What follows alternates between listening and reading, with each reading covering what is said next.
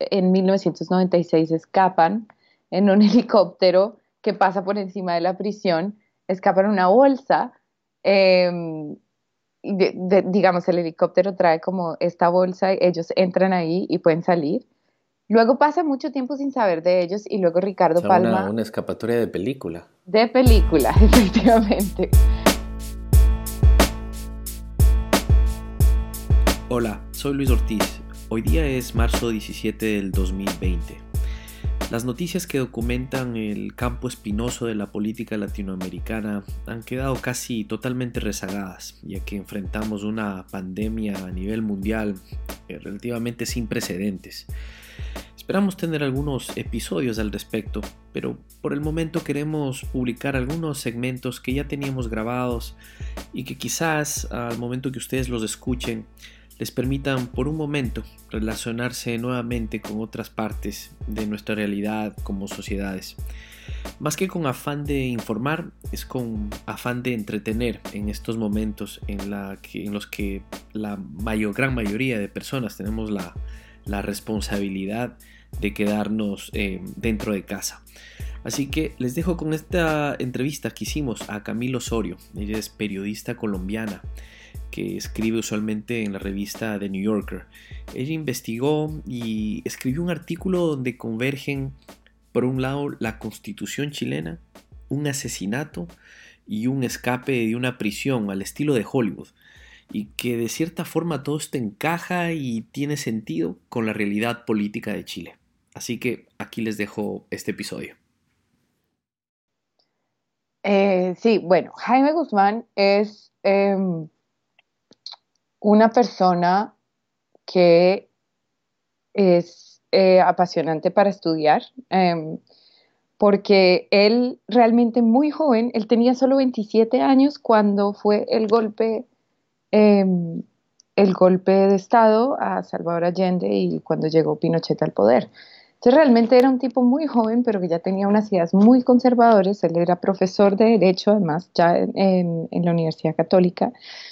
Y eh, porque tiene unas conexiones con los militares, lo invitan a escribir esta nueva constitución y él escribió mucho al mismo tiempo, él, además de que pues era una persona que se movía muy bien dentro del poder, eh, adentro del poder, también por fuera era muy mediático, él escribía columnas, él estaba en la radio, él era una persona que estaba como constantemente explicando su, su visión y su visión era pues ultraconservadora. Em, él defendía pues la familia tradicional, él eh, era muy católico em, y pues que considera, pues odiaba a la izquierda y sobre todo odiaba a Salvador Allende y consideraba que efectivamente Chile necesitaba una dictadura durante un tiempo para como pues parafraseando poner la casa en orden y que luego los siguientes presidentes nunca llegaran a ser tan extremos en sus palabras como como, como lo fue Allende. Em, bueno, el caso es que Jaime Guzmán escribe la constitución, eh, la constitución se aprueba en 1980, él continúa estando pues muy cercano al poder, después pasa la transición a principios de los 90 de la dictadura a la democracia y él es senador elegido por la UDI, em, partido de derecha, y al año es asesinado. Una crónica del periódico La Nación de abril de 1991 describe los supuestos hechos del asesinato de Jorge Guzmán.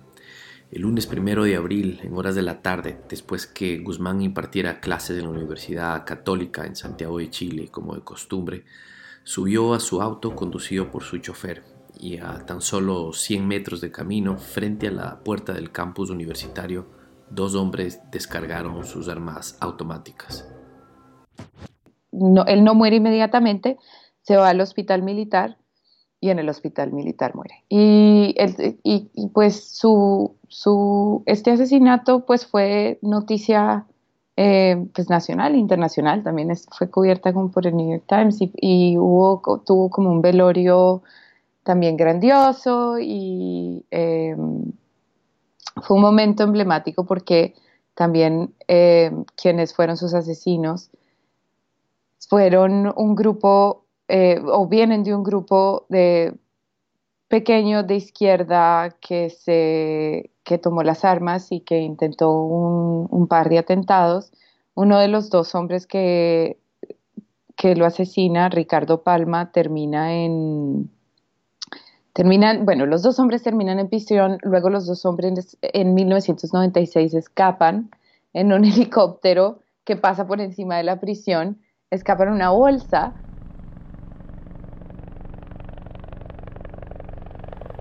Una nota del periódico chileno The Clinic relata los hechos del escape. El helicóptero aparece sobre la cárcel de alta seguridad a la hora prevista, procedido por ráfagas de metralleta. Son las 3 de la tarde del 30 de diciembre de 1996. Es un día caluroso, los muros de la prisión más resguardada de Chile hierven. Desde el helicóptero baja con la precisión un canasto que se posa en un estrecho patio de la cárcel. Ante la sorpresa y el espanto de los gendarmes, miembros del Frente Patriótico Manuel Rodríguez corren hacia la bolsa colgante. Se trata de Ricardo Palma Salamanca y Pablo Muñoz Hoffman, quienes consiguen meterse dentro del canasto, el cual se eleva con el helicóptero y se alejan de la prisión. Después de muchos años se sabe del paradero de ellos. Uno de ellos está en México eh, y de hecho está en la cárcel porque eh, fue acusado y condenado por secuestrar a una mujer. Y el otro... O sea, por eh, delitos no relacionados al homicidio. No relacionados. exacto. Y el otro, que es Ricardo Palma, está en París y él sí, em, pues tiene un estatus en Francia que le permite estar ahí. El gobierno de Chile durante mucho tiempo ha estado pidiendo su extradición pero el gobierno francés dice que después de que Palma fue capturado, cuando lo llevaron a la prisión, pues dice que dicen que hubo evidencia de tortura y que ellos eh, no consideran, o el gobierno francés duda de la legitimidad de eh, la condena que se le dio a Ricardo Palma. Sin embargo, pues yo hablo en mi artículo de un personaje eh, que también ha sido muy importante para todo este proceso constituyente.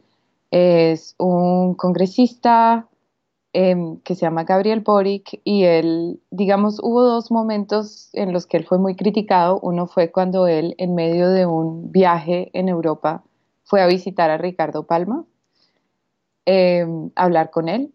Y otro fue antes de que él fuera congresista, en un momento él estaba eh, siendo grabado y alguien le da un regalo y el regalo es una camiseta en la que está la cabeza de Jaime Guzmán con un balazo en su frente. Y Gabriel Boric se está riendo y dice como, ah, qué bueno, lo voy a llevar a CNN.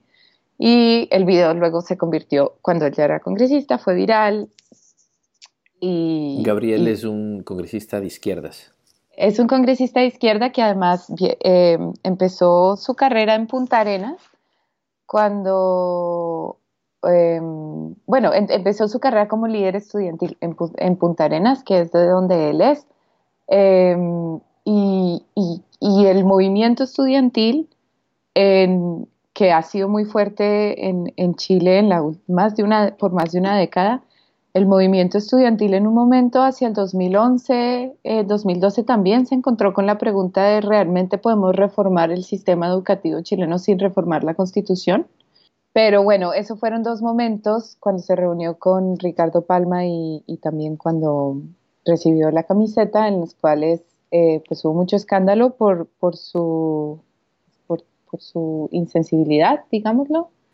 y, y, él pidió disculpas y pidió disculpas a la familia de Jaime Guzmán.